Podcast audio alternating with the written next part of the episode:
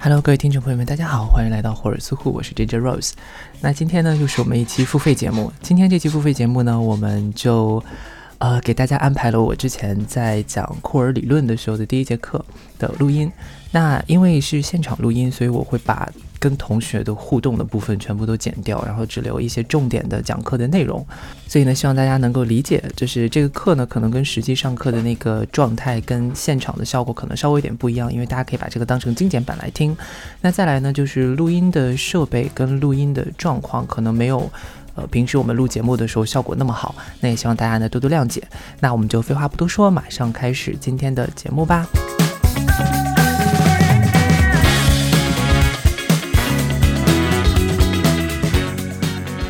嗯，今天呢是我们进入到这个库尔理论的第一讲，因为库尔理论的话，可能其实我觉得也是大家一直以来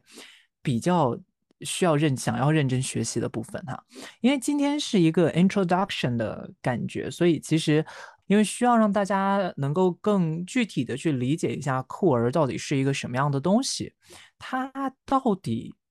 是什么意思，就是把这个先搞清楚，因为。其实就目前在我们这个呃班上的同学来说的话，我觉得大部分同学其实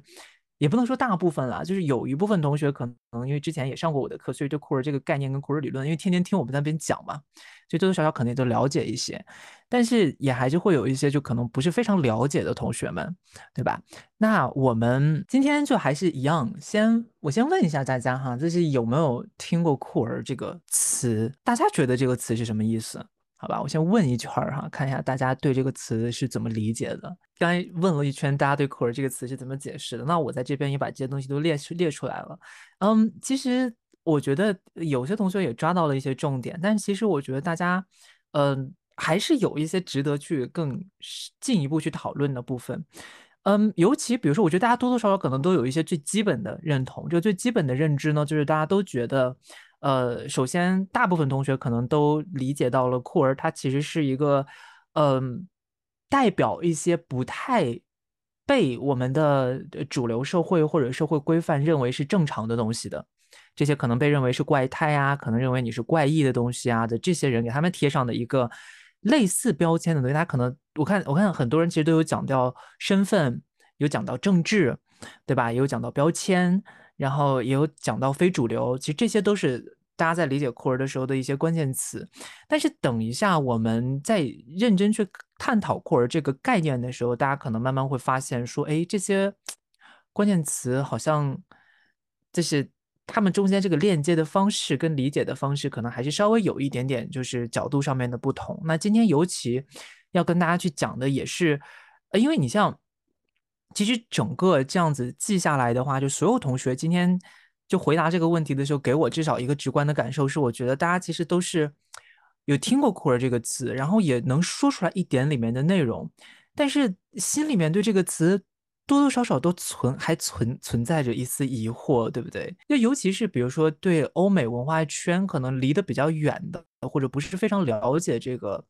呃，他的用的那个脉络跟社会背景的同学的话，可能就更是如此了哈。那即便是了解了这个情况的同学们，可能也还是会觉得说，有一些问题，我们可能关于这个概念，关于库尔这个东西本身，可能还不是非常的了解，不是非常的清晰。那今天其实。这一节课跟下一节课，我们的目的就是为了帮大家来理清这些东西。那我会把大家刚刚回答的大概的关键字也放在这边，然后就是放在这个呃文档上面，大家等一下回来的时候可以再看。那嗯，我们之后回来再去对比这个东西，可能就能发现一些有趣的内容了哈。那首先呢，我们说，其实你要怎么样去？因为我们刚才在做的事情就是去定义库尔这件事嘛。那后来，我从大家，反正至少我从大家的回答里面都有发现到一点，就像我刚才讲的，其实你会发现，当你真的想要去定义“库尔”这个词的时候，它其实是一个很难的事情，对吧？就是你很难说清楚它到底是什么，因为没有任何一个解释跟没有任何一个描述方法能够囊括库尔所有的这些层面，而。库尔的所有这些层面，不管是他是作为身份的库尔，还是作为政治策略的库尔，它其实彼此之间都还包含着一种冲突性，它彼此之间其实库尔这个词它内含了很多多重的矛盾，彼此互相矛盾的地方。那其实就是这个部分是让我们没有办法用嗯简单的逻辑来去把它定义出来的。所以其实我们可以简单的把库尔理论的定义或者库尔这个概念的定义哈，理解为它是一种无法定义的定义，或者说呢，甚至哈，我们如果想的再激进、再主动一点。我们可以把它理解成是拒绝被定义的定义。如果我们在这里说到它是一个拒绝被定义的概念的话，大家觉得库尔这就像我刚才讲的，其实也提到了这个答案。他是如何体现他自己去拒绝要被定义的这个这个事情的呢？就库尔理论，其实就像我们讲的，因为说实话，不管我们只要我们做人文研究，不管你是做人文研究还是做社会学研究，其实。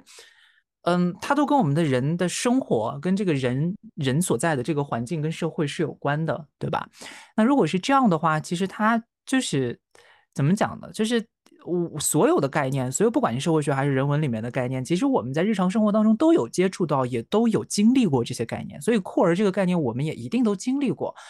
或者遇到过，对吧？所以大家刚才才能回答出这么多东西来，尤其在现在这个时间点。所以你会发现，但是。当我们去整理大家回答的这些东西的时候，你会发现你反而很难把它真的整合成一个清晰的东西。就不管怎么说，好像到最后它都没有办法有一个特别清楚的定义。但这个状态呢，我们只是说它其实是无法被定义，对吧？但我其实在这里呢，想要跟大家提一个更激进的点，就是我认为库尔理论它不只是无法被定义，而是它本来在结构上面就是拒绝被定义的。